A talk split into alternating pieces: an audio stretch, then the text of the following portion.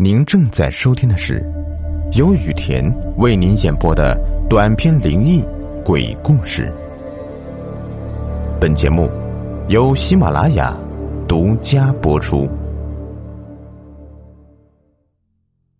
今天来说一下，在夜晚千万别去的几个地方。第一个，寺庙周围。为什么寺庙一般都有围墙呢？你以为只是防盗吗？不是的，冤魂太多，上访的太多，围墙是用来阻挡他们的。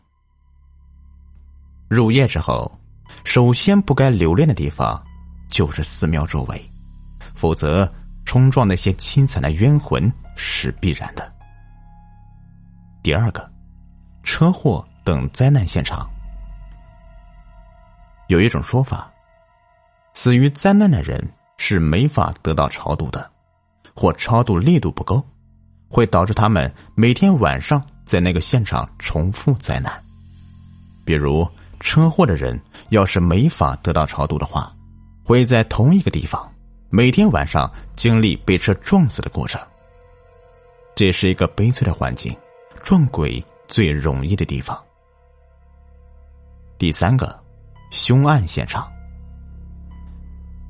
如果说灾难现场是非主观杀害，那么凶案现场包括自杀现场，就是主观为之。民间传说，这些地方的鬼是最凶的，因为他们觉得自己死的太惨了，然后怨气冲天。特别是那些一身红衣自杀死亡的冤魂，更是凶狠。这种冤魂，就算是火焰极高的人，也容易被很轻松的伤害。所以，闹鬼最凶的地方一定是这些地方。第四个，火葬场。我们知道，这里存在一个两个地方是阴气十足的，一个是停尸房，另一个是骨灰堂。当然，在焚化的地方反而没事。因为正常火葬场在香烟的位置都会用鞭炮驱邪，现在城市很多地方禁止放鞭炮，也就导致了很多城市的各种因为邪气而产生的很多不该有的怪异之事。当然，有些留念人间的灵魂也会在此周围徘徊，因为这个地方其实已经达到了一个数量级的邪气，所以身体弱的。就很容易撞到。第五个，乱葬岗或无人整理的坟场。以前的一些坟墓区，其实因为后人的不在或者没人打理，或有些孤苦之人的丧葬之地。且不说看到骨骸、棺木残破给予视觉上的冲击，就是那尸体腐化后的从残破棺木位置露出那些气味、香烛味。都容易让人寒颤。有些好事者还在这些地方拍照，那基本属于找事。照一次相就丢一次魂，魂要过一会儿才回到身体里。如果是夜里，就难回身了。民间传言，这些地方最多孤魂野鬼了。撞鬼最怕什么？最怕的就是那些。委屈的冤鬼、恶鬼。第六个，荒村、荒屋、残破古庙。阳间的人就是阳气，当人多了，就阳气足了。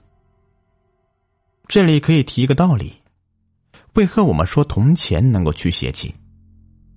就是因为啊，经过了无数人的研磨，汇聚了无数人的阳气。从而具备了驱邪的效果。荒村、荒屋、残破古庙，因为没有人气而被邪气侵占。有些道士经常说，表面上人迹罕至的荒村，其实总是熙熙攘攘，那是另一个世界的人居住的好地方。第七个，电梯，因为电梯的特性。据说，很容易让些幽灵认为这是进入地府的通道，而阳气弱的人到了深夜就特别容易看到他们的真身，特别是历史悠久或冤死了人的电梯里，容易出这件事情。夜晚的池塘边，这里会有水鬼的说法。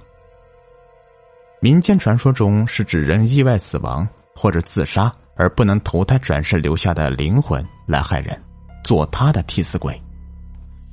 水鬼在白天都容易出来抓替死鬼，因为阳光在水里的影响力并不大，到了夜里就更容易了。第九个，地下停车场。表面之下的通道，深夜的时候都尽量别走。这个和电梯的说法有点类似。很多凶杀案都在这些阴气十足的地方产生，也不无道理的。第十个，医院周围。医院是个救死扶伤的地方，但同样是和平时期死人最多的地方。很多医院。都会设有太平间。大点的医院，基本上每个星期都会有一些垂死之人在这里死去。不管是病死还是意外灾害，总之，这里是一个阴气十足的地方。身体弱的人切记不可在深夜在这些地方走动，因为在这里撞到一些另一个世界的人。是太稀松平常的事了。收魂的和被收魂的，都太集中了。好了，以上就是我今天为你讲述的，在夜晚千万不要去的几个地方，容易招鬼。